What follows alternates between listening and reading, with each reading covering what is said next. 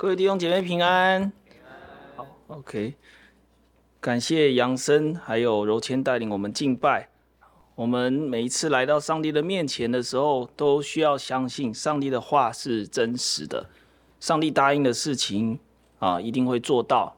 上帝的话永远都是可靠的。我想要请教大家一个问题，就是在你的生活过程当中，是不是有过一些这样的经历？就是当圣诞节，或者是生日，或是毕业典礼，你会发现你班上的有一些同学，或是你身边的一些同事，他们会带小礼物到班上，或是到公司来发，然后有时候会发一些小卡片，然后呢，你看到他们在发给其他人的时候，你心里面就会想：我有没有？有有这样的经历过吗？你会一边在等，哎，我我有没有？这会不会等一下发到我？一边心里想：为什么为什么 Jimmy 有我没有？会不会一边想：哎，为什么他跳过士官牧师了？这样。但是不管他跳过士官牧师有，你最在意的是你自己是不是 part of it，就是。是不是你是这个活动当中，他把你涵盖进来的这个部分？我觉得大家如果试着去想这个感觉的话呢，你就会比较理解分地的经文到底要怎么来阅读。我们呢、在期待这些礼物可以分到我们手上的时候，我不知道你带的是一个什么样的心情，你可能在想。我跟这人关系不错，或者是他应该要觉得我关系跟他不错，所以他要分给我，或者是你会觉得我是一个人缘不错的人，所以他应该分给我。他说没有分给我呢，好，我以后不要跟他好了，这样。或者是你还会想啊，我是一个好人啊，好心有好报啊，这不是人在做天在看吗？不是吗？所以我应该会分到啊。所以，当你没分到的时候，你会觉得，哎，怎么怎么我怎么会呢？怎么会怎么会我没有分到呢？那你那时候可能会想，啊，可能是他昨天弄得太累了，或者是他已经准备好我的没有带来而已。你可能会这样想，但是我要告诉你，当我们在领受从上帝那里来的礼物的时候，我想关系。或是人缘，或是做好事，这些都还是一些很重要的概念。但是我们必须回到一个最重要的概念，叫做应许。什么叫应许呢？应许就是答应的事情，上帝已经答应的事情，他会做到。所以当今天如果是上帝生日，他来发礼物的时候，他如果答应了要给。一群百姓礼物，你就会带着不同的眼光看别人领受礼物。你看别人领受礼物的时候，你不会想说，等一下会不会到我的时候被跳过了，或者是等下到我的时候会不会我的礼物就坏掉了，或者是他真的像我刚刚讲的，到人家来说对不起，我忘在家里，我明天或者下礼拜给你。然后就他下礼拜还是没有带，我再下一个礼拜再给你，然后再下一个礼拜，我下一个礼拜再给你。不会，上帝不会，上帝答应的事情，上帝一定会做到。所以，当我们看到参与在这个发礼物的过程的时候，我们知道我们是在这个大的活动里面的一份子。同样的，我想大家也会有一个经历，就是。参加过一些夏令营会或者是退休会的时候，在最后的时候，我们都会喜欢看回顾影片。在看回顾影片的时候，你会看到啊，我在这里，诶，他在这里，哦，原来我有去这个关卡，然后他没有去这个关卡，或者是啊，他在这个关卡的时候，他发生了什么事情，或者是。会想起哦，对，我在这个关卡的时候被人家泼了一桶水，或者是谁摔到水里，或者是啊，谁赢了谁，谁输了谁。我们不只会关注我们自己，我们还会关注我们身边的人。比如说，你没有跟你的朋友分到同一个小组，但是你会看说啊，原来你在这边的时候你玩得很开心，我会为他高兴。然后你也会发现一件事情，有时候我们在看这回顾影片的时候，哦，原来这个园区有这么大哦，哦，我都没去到这些地方诶，哦，原来原来那个地方还有一间小间的房间，或是原来哦这边还有一块草地哦，还是说原来这边还有一个关卡，怪不得我没有全部玩完这样子。对，我觉得这些都是我们的经验。然后呢，当你在看这回顾影片的时候，你会不会在意一件事情？为什么我的分量这么少啊？为什么我只有一张照片？还是你会说，为什么他的照片这么多？我想，不管是怎么样啊，在这过程当中，你都可以想一下你的心境，你就更容易来了解。约书亚记当中分地的经文应该要怎么读？你在读的时候呢，有一个圣经学者告诉我们，我觉得是一个非常有道理的话。我那天跟汉仁哥分享，汉仁哥也觉得，哎，对耶，这样就是分地的经文为什么对一般的圣经读者读起来这么的乏味，甚至觉得可有可无？原因是因为我们不认为他们在分的那块地是属于我们的。那跟我没关系啊，他分他的啊，那一一一个一个沙子都不会掉到我的口袋里啊。但是我要告诉各位，在分地的经文里面要告诉我们的事情，不是我们在那块所谓的应许之地上面，我们有多少分量。我相信现在在打仗的过程当中，你也会发现这个地的这这个争执到底要怎么讲得清楚。而分地的经文告诉我们一件事情是，上帝答应了一个群体。要给他们一些产业，而上帝会实现。至于在分地的经文当中，我们如何看见现在的基督徒在上帝里面领受的产业究竟是什么？就是我们这些研经者来到上帝面前非常重要的工作。产业是什么？产业在圣经里面，在约书亚记讲得非常清楚，就是有一个地方让以色列人可以居住。让以色列人可以成家立业安稳，并且在那个地方、那个空间来敬拜侍奉上帝。这个其实，在出埃及记就讲得非常清楚，然后在约书亚记开始慢慢的实现。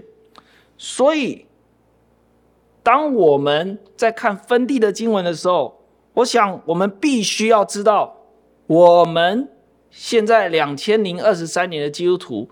依然在上帝应许给一个群体产业的这个活动当中，而且呢，我们也正在得产业，这个是非常重要，这会帮助你从这个礼拜开始，一直到下面好几个礼拜，你都不会觉得无聊，你也比较知道经文到底在讲什么，以及经文为什么要这样描述，让你。接下来这一个多月会好过一点，而且也正如我刚刚提到的回顾影片，基本上它的功能就是让大家在短时间里面快速的走过一个活动当中的点滴。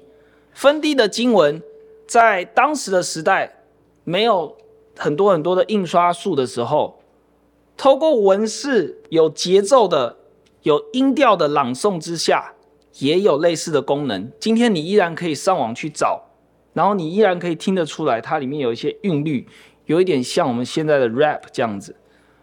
而经文当中，它在描绘分地的时候，它有一个规律，就是它会先描绘地界，画出一个轮廓之后，然后在里面点出重要的城市，很像空拍机从南方移动到北方。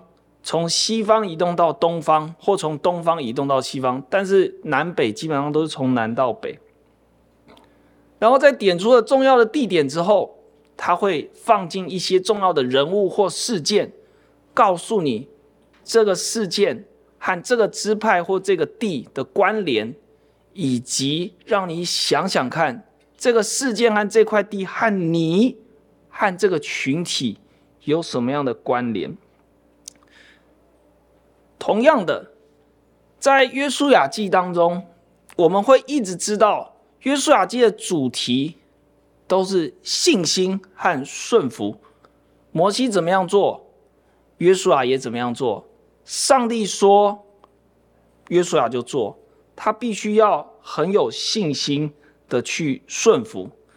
这个在前面十二章的经文当中，其实非常明确。你知道，上帝叫约书亚用很多奇怪的方式，呃，用约柜过河，然后要绕耶利哥城，然后在爱城莫名其妙的死了三十六个人之后，开始抽签找犯人，然后后来又用一些觉得很。很很简单的计策，把爱城的人全部居然都骗出来，然后杀了片甲不留。之后呢，又遇到基遍人的事件，然后又遇到人家来攻打基遍人去救，结果太阳跟月亮居然停下来了。后面又打了很多的仗，然后呢，到上个星期的经文，你知道，总共击败了三十三个王哦，非常非常多的王。上帝好像都让约书亚靠着他的信心。和顺服经历了很多的事情，我们可以很清楚的知道，在过去十二章的经文当中，信心和顺服一直都是约书亚记的主题。可是，容我提醒大家，从十三章的经文一直到二十四章的经文，约书亚记的神学主题就是信心和顺服，依然是非常的重要的一个主题。这就是他整个书卷当中的主题，只不过对于信心和顺服如何在这个经文当中展现，我们需要更仔细而且更灵活的去剖析，我们才可以看得出来。分地的经文出现的时间大概是在约书亚跟许多的王打仗了六到七年的时候，才开始启动，然后启动的人。依然是上帝，你会发现上帝非常主动的告诉约书亚：“你年纪老迈，尚有许多未得之地。”经文的用语很犀利，但是呢，翻译不够直接。翻译更直接，翻成中文的话呢，你听听看，是这样：你老了，而且很多多而又多的地被留下来了。你老了。而且这很多多而又多的地被留下来了，地被谁留下来了？如果你继续看经文，看到第七节的时候，经文的翻译是这样子：现在要把这地分给九个支派和玛拿西半个支派为业。动作的主词一直都没有改变，象征着上帝告诉约书亚。这个地，我应许给你们要去拿的地，被你们存留下来了。我们可以说，上帝似乎在提醒约书亚，他带领这个百姓进到迦南地，要去得迦南地为业，这件事情似乎没有进行得非常顺利。这些地是被约书亚和整群的百姓留下来的。然而，我们知道。上帝并不是说约书亚是一个不顺从、没有信心的仆人，在圣经约书亚记十一章十五节给约书亚这样的评价：凡耶和华所吩咐摩西的，约书亚没有一件懈怠不行的。此外，在二十四章的二十九节，约书亚也得到了跟摩西一样的称号，就是耶和华的仆人。所以，这到底代表什么样意思呢？我想，我们必须。要很知道，上帝的工作除了应许之外，他还继续带领以色列人过了约旦河，带领以色列人攻打迦南地。他要带领以色列人把地分完之后，继续去得这些地。而摩西、约书亚和后面的领袖，都是他手上使用的工具。在约书亚尚未完成所有任务，上帝就叫他把任务交出去，或者是上帝就告诉他说：“可以了，可以了”的这件事情上面，我们必须知道，上帝是整件事情最主要动作的实施者。经文当中有一个显眼的提示，不知道你有没有看到，就是在第六节。山地的一切居民，从利巴嫩直到米斯利弗马因，就是所有的西顿人，我必在以色列人面前赶出他们去。你只管照我所吩咐的，将这地拈阄分给以色列人为业。打仗一直都是上帝在打。上帝打仗的时候，上帝会用一些武器，就是我们手上拿的兵器，而这些兵器就是约书亚和他所带领的百姓。所以，上帝的工作在进行当中的时候，约书亚会说：“上帝啊，拜托，我还没做完啊，我还可以啊。”想想看。当上帝说约书亚老的时候，约书亚大概几岁呢？如果按照十四章用加勒的陈述来反推约书亚的年纪的话，当时他大约是八十到九十岁。圣经很明确的告诉我们，约书亚活到一百一十岁，也就是说，当上帝说他老了，到他死了，其实他还有二十年的时间。然后上帝告诉他说：“好了，好了，可以了，可以了。”这个时候，约书亚需要顺服，而且需要很有信心的顺服。我们不仅要问，或者是约书亚也不仅要问自己：上帝到底要我怎么样跟随他？我这么做牛做马，结果呢？为什么上帝没有让我好像成就了所有的丰功伟业？当然，他知道他经历了很多，为什么？要分那些还没有得到的地，这个合理吗？这怎么分？我分了之后，结果大家都没有得到怎么办？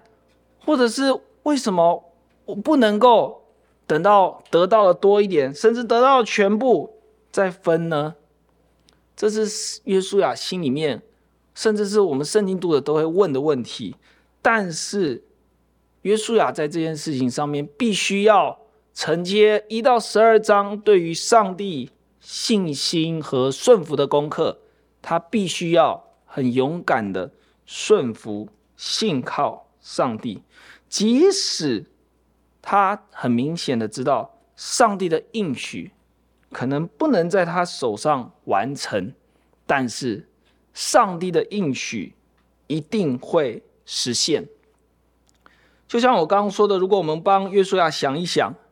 我们就会知道这个事情比我们眼睛马上读完经文这样子来看过去之后，就觉得哦很难，还要更难。首先，约书亚必须要承认我老了，然后必须要承认他真的没有把任务完成，然后最后他必须要承认上帝的意思是好的，然后甘心乐意的把自己。可以做该做的事，做完之后就把棒子交给其他人，再甘心乐意的退场。如果你看一下这个，在你左边的这个地图，粉红色的部分是学者大概推敲出来当时还没有得到的地，黄色的部分也是推敲出来当时大概已经得到的地。你大概可以知道，没有得到的和已经得到，其实那个地的大小是。差不多的，所以约书亚可以真的说他做了做了一半，就这样子。但是圣经告诉我们，约书亚要顺服上帝，而这个顺服需要知道上帝会完成他的应许，而且上帝的心意是好，这需要信心。我们必须要说。信心和顺服到底有什么关系呢？信心和顺服，他们这两个好朋友到底是怎么彼此建造、彼此帮助、彼此成就呢？我想，约书亚告诉我们一件事情，就是顺服上帝必须要建立在信心上面。如果说约书亚顺服所做的工作，最后成了一个城堡。那么他把城堡盖在一个很坚硬的磐石上面，这个磐石就应该是他对上帝的信心。我们没有一个人会花很多的力气把我们的工作建立在一块我们觉得会倒掉的石头上面。但是，我想当我们在思考要把我们的工作放在什么上面的时候，我建议大家用信心来思考。你说我的信心很小，有时候确实是，但是信心的力量往往比我们想的还要大得多。原因是因为我们所信的对象也比我们往往想的大得多。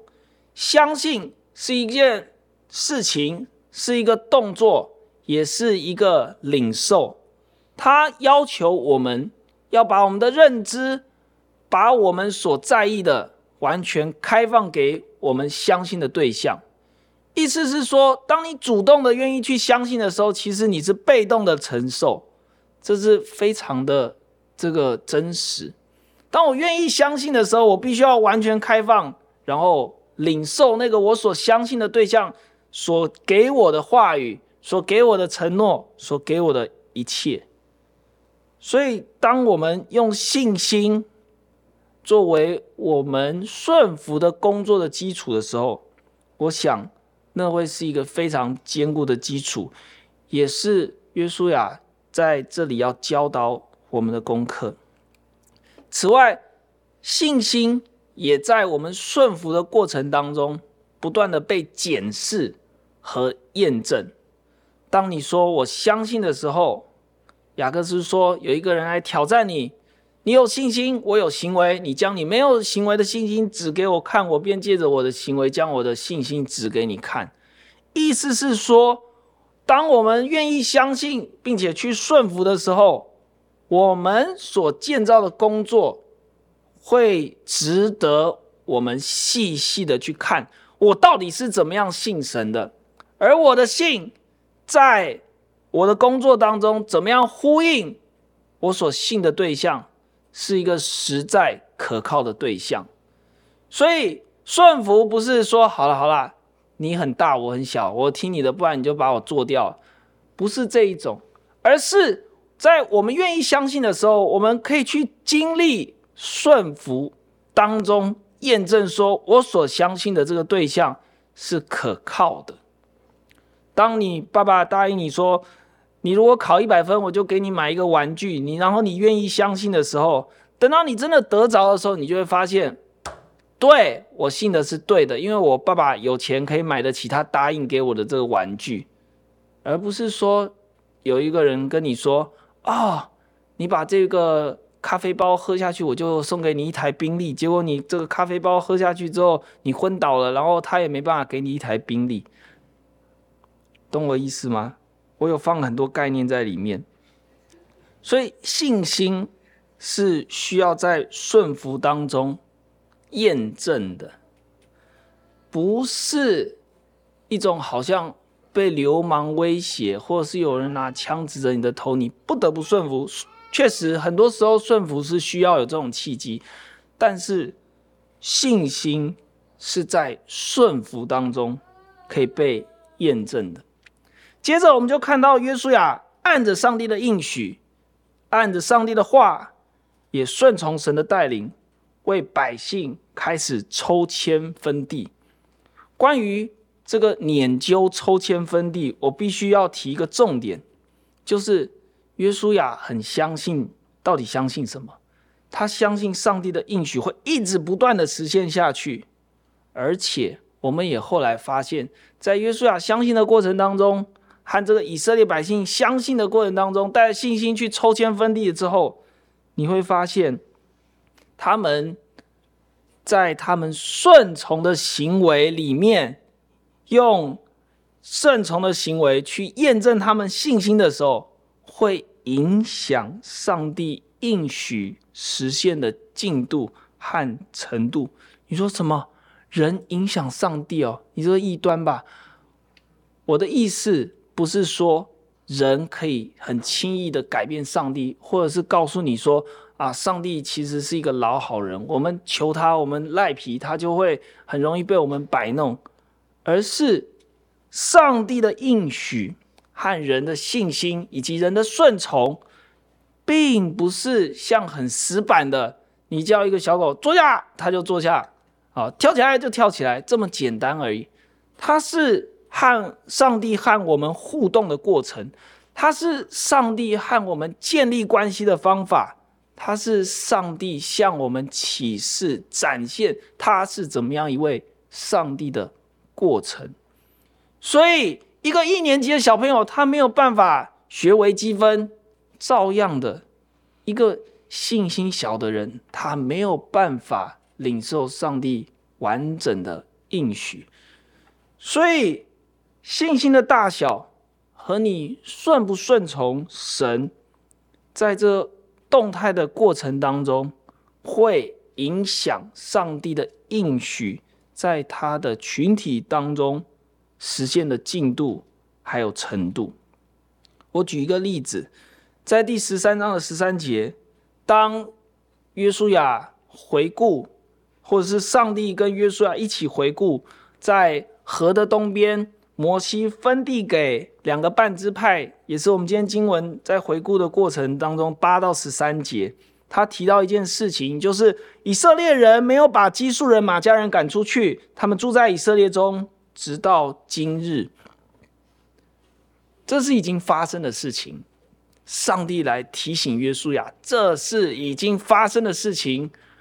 而在约书亚记成书的时代，当人看到这个的时候，他们已经经历过王国的时期，国王的王，国家的国，王国的时期，所以他们很清楚大卫的故事。当他们听到基述人和玛迦人的时候，他们都非常认真的听，他们也对圣经非常熟悉，所以他们知道，当押沙龙叛变的时候，帮助押沙龙对抗大卫的，就是基述人。而玛迦人后来也跟非利士人一起来对付大卫，这个影响是很大的，也对当时在听圣经的人听起来是非常刺耳。所以在分河西的地的时候，提醒河西的九个半支派，也提醒整个群体，因为他们一起去得河西的地，告诉他们千万要记得要。把那些外族人从你们当中赶出去，不然就会成为你们的绊脚石。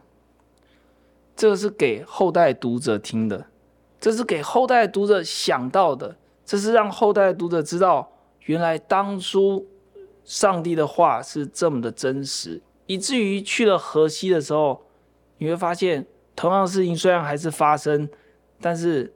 这个事情在圣经读者的里面就产生了化学的变化，告诉我们要有信心去顺服神，要有大信心去顺服神，要用你最大的力气去相信上帝，去顺服神，不要疑惑。谈到研究分地，我想我们还是必须要处理一个圣经的小问题，就是为什么要用研究来分地呢？研究就抽签呐，啊，抽签不就几率吗？基督徒可以相信几率吗？我想我们都知道，一些非常保守的改革中的基督徒，或者是清教徒，他们是很排斥几率这件事情，他们觉得所有事情都是上帝在主导。我也非常同意，我也很尊重他们的想法。但是，当我们在读这个经文的时候，如果你马上把它跟几率合在一起，我觉得实在是太可惜了。因为如果你站在当时圣经的读者来读的时候，你会发现，其实他们数学没有像我们现在这么好。当他讲到研究的时候，他不会马上想到哦，C 几取几，所以我可以有多少几率得到平原的地，我有多少几率会得到山地，然后我有多少几率会。到沙漠去，然后如果我不小心中那个几率，我回去又被我族人揍一顿，因为实在运气太差了，害了我们整个族都要就住在沙漠里面没有水。我想我这样讲，你大概就懂。拈阄不是让我们来讨论到底可以相信几率还是不能相信几率，它只有一个选择，就是上帝用这个方式来表达他的心意给以色列人，就像我们用。打字的方式传赖讯息给我们喜欢的人，或者是给我们不喜欢的人，或者是给我们的远方的人，或者是给我们近处的人。你对不同的人，你有不同的表达方式，重点要让他知道这是你要告诉他的事情。所以，如果我们一直要执着在说啊，到底基督徒是不是相信几率啊？哈，这个什么之类的，你就很难去接受一件事情，就是我们在前面的经文当中读到的雅干，难道他是因为运气很差，所以他就被抽出来，然后他全家就当众被石头打死吗？不是的，他们按着宗族和家世一个一个的进前来，取出这个，取出这个，取出这个。这是上帝表达他的心意的方式，不是告诉你说基督徒可不可以相信几率的经文。在我们有大概做这些背景概述之后，我们会知道很明显，上帝要透过摩西在河东为两个支派分地的这件事情，给现在要去分河西的地的约书亚。一些鼓励，一些勉励和提醒。可是呢，我们必须要知道，上帝让以色列人在河东得地，这是一个事实，也是上帝亲自为他们画了地界，分配给他们土地。所以，我们必须要知道，约书亚顺服，带着信心去顺服上帝这件事情是。他成为上帝的工具，上帝一直在做，让以色列人得到地，甚至他把地界画得更大，比原先他答应的更大。在我们走过今天河东支派所得的地的经文的时候呢，呃，我们也必须要提醒大家，就是你要注意经文在撰写的时候的规律。好，让你未来在读其他支派得地的经文的时候，你比较有一个概念，就是经文到底是怎么样来陈述。首先呢，你会发现它一直会出现一句话，就是按着宗族，按着宗族，按着宗族，意思是说按着家庭单位进到前面来，来抽签得到的就是什么什么什么。为什么是这样呢？因为上帝的应许既是给一个群体，他。也是有非常丰富的个人特性，所以当一个人他拿到这个揪的时候，他说：“嘿，爸妈，你看我们的地在这里。”他可以很高兴的这样说，而不是说一块地全部都是沙漠，全部都是平原，全部都是高原，然后大家得到的就是都是差不多的。然后，不管你是什么样的人，你家族喜欢的生活方式，或是你家族的历史是什么，我都不管，你全部知道都是一样的。不是，他告诉我们，每一个人，上帝都要跟他按着他的需要，按着他的背景和他互动，把应许赐给他。所以他会说：“嘿，瑞涵，你看我在这哦。”然后告诉你说：“哎，你看你在这。”这是上帝的应许当中很重要的。个人性。此外，分地经文当中有一个规律，也是你未来几周不会很无聊的一个重点，就是他首先会先画出框框，像空拍机一样，从南到北，从东到西，画出一个框框之后，再点出当中很重要的城市，然后告诉你，如果有很重要的事件，他会提出来。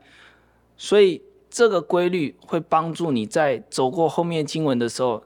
你就算要看得很快，你也知道哪一些大概是在做什么。我必须要提一个例子，就是所谓重要事件，在今天经文当中提到流便支派的时候，特别提到了一个人，叫做巴兰。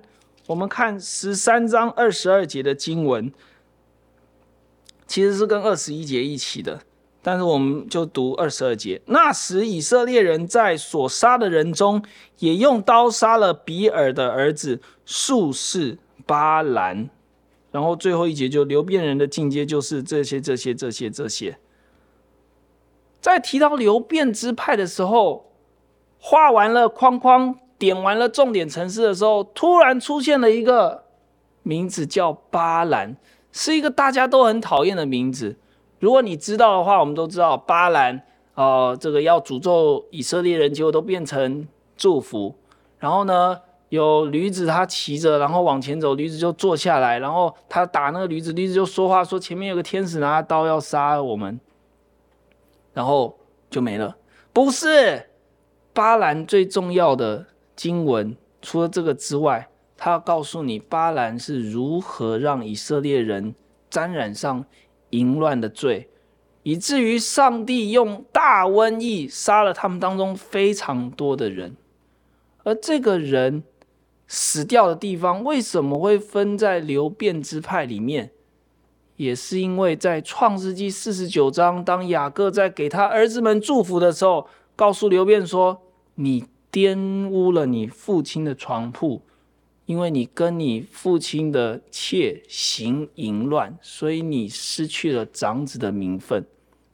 这是一个非常非常让人难过的故事，是两个故事结合在一起，告诉我们淫乱在以色列人的生命当中是一个非常值得注意的罪。流便是谁？流便是雅各的第一个儿子，本来就是长子。在当时的律法里面是可以得双份产业的。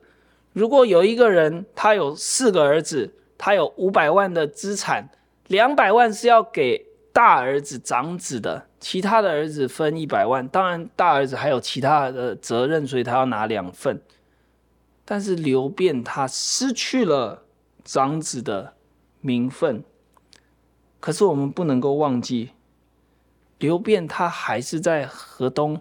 所有的支派里面，第一个领受产业的，第一个有他的代表性，这个是我们绝对必须要知道的。他是雅各的第一个儿子，是整个群体当中第一个领受到的造产业的支派，提醒我们，淫乱是一种很疯狂的罪恶，它让一个人身败名裂，也让一个群体。无法同心的前行，这是经文当中我们特别需要注意的细节，告诉我们上帝的应许既有群体性，也有个人性。接下来我们要调整一下视角，用一个比较宏观的角度来看分地的经文当中还有什么值得我们注意的细节。我也会把今天需要大家带回去的 take out message 放在这个段落里面。在分地的经文当中，我们知道河东的两个半支派在河东的的地方得地的时候，明明是在讲河东两个半支派，但是经文却很突兀的出现了两次几乎是重复的经文，就是立位支派，他们没有。给他们产业，为什么？为什么在讲呃人家分地的时候，还要特别提醒利未人说：“嗨嗨，你没有这样子。”而且呢，十四节在这概述里面有，然后到了三十三节又有，然后十八章七节的时候又再来一次，告诉我们在分地的过程当中，利未人有他的代表性。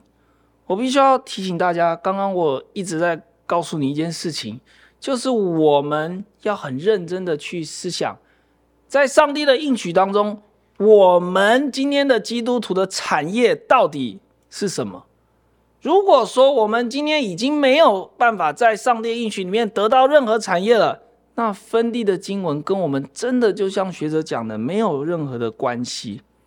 可是立位人的经文却。给我们这种想法带来一个一百八十度的转折。立位人的特殊性在十三章十四节和三十三节重复的出现，非常值得我们思想。他是立位之派，是神特别分出来的，用来代替以色列的长子们做什么呢？做带领家庭成员敬拜的工作。在民数记的三章十二到十三节有很明确的记载。以前呢是长子要带整个家庭一起来敬拜，现在用利未人来代替他们，而且按着创世记四十九章的经文，利未人他要分散在他弟兄当中的预言也实现了。不过你必须要知道，一再提到利未人没有领受产业，并不是告诉你说他们受咒诅，他们很可怜。而是要告诉你，上帝给了他们额外的产业，而且我必须要说，在经文当中很明显的一件事情，在所有的支派的眼睛当中，都一直要看到，哦，利未人得到了特别的产业，所以。在分河东的地的时候，要提利未人；在分河西的地的时候，也要提利未人，让所有的人看到他们得的是特别的产业。利未人得到三个产业，第一个产业是耶和华以色列的神的火祭，献给耶和华以色列神的火祭，这是什么呢？是我们一般理解的燔祭，完全烧掉的，在早上特别要烧，晚上也要特别要烧，然后你随时想烧都可以烧。燔祭是非常。就是 casual 这个一般性的祭是什么意思呢？你早上烧的时候呢，你要告诉上帝，上帝啊，我来到你面前，这是给你的早餐。上帝说，我要把我的食物分享给利未人，意思是说，你不用害怕吃什么，你吃我吃的。再来第二个。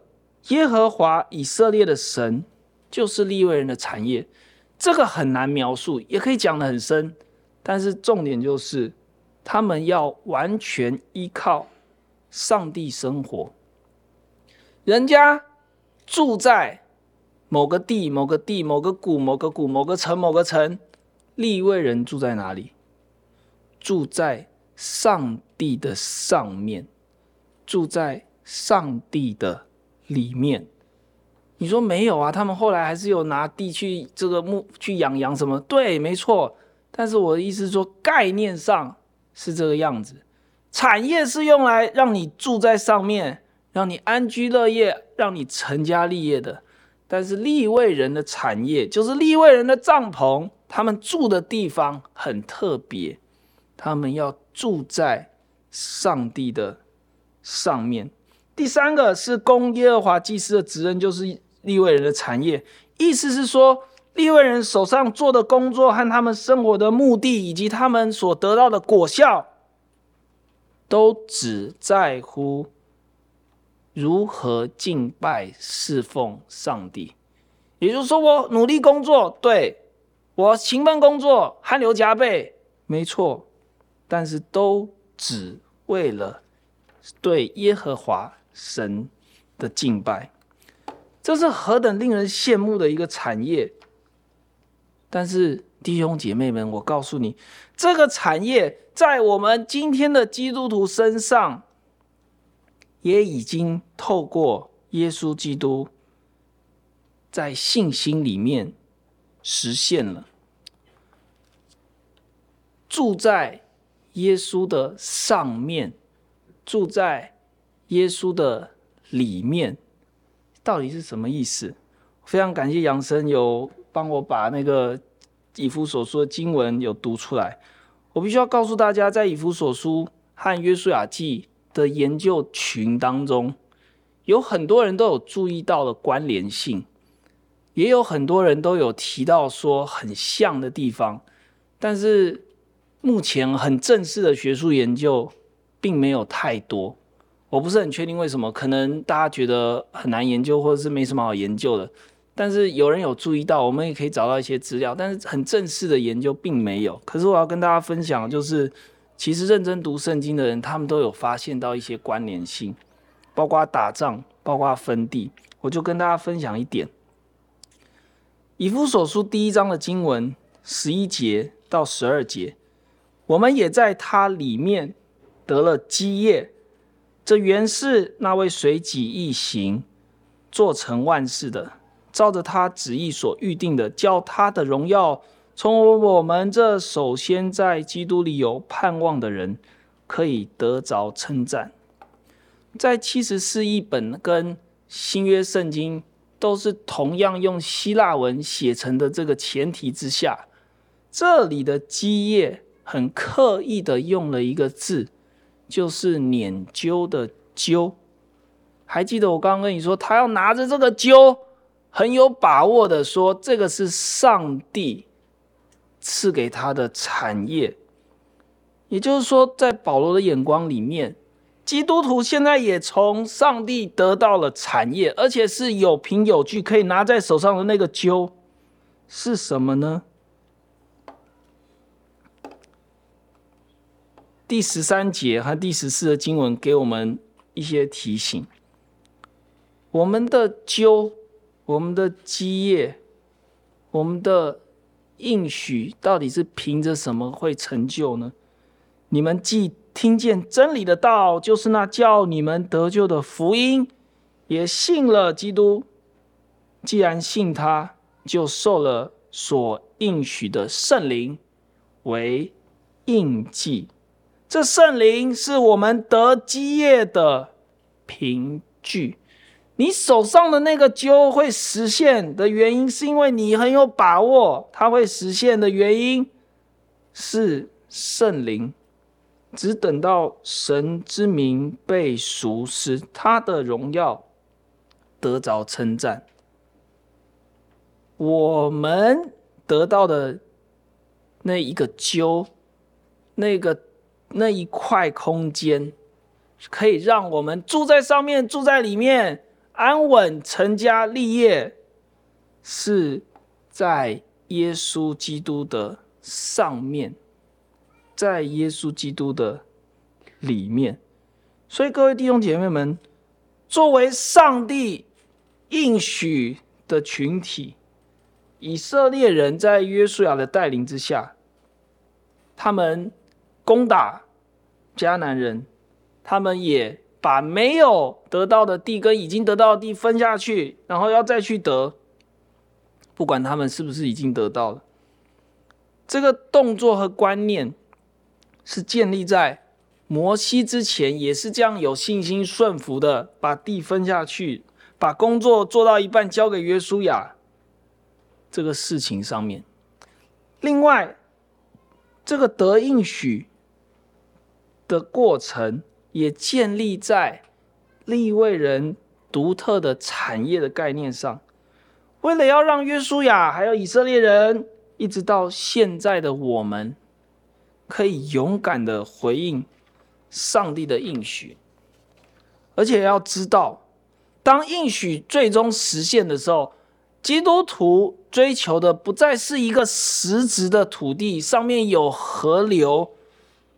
上面有井水，会长出很很棒的蔬菜水果，而是我们得到的那一块产业是上帝，上帝是我们每一个人的居所。所以各位弟兄姐妹们，邀请你和我一起与神一同前进，而且。要以他为你最终的目的地，他是你的产业，他是你得的那块地，他是你居住的地方，也是你最后会停留在的地方。我们一起来祷告，亲爱的天父上帝，我们来到你面前，谢谢你将你的话赐给我们，让我们在约书亚记当中看到。你的应许和你的话永不落空，你也自己将你自己赐给我们当产业。愿我们在信心和顺服当中和你建立美好的关系，等候你应许的实现，也在盼望中真是知道你一直都在完成你的应许。谢谢你。以上祷告奉耶稣基督得胜的名求，阿门。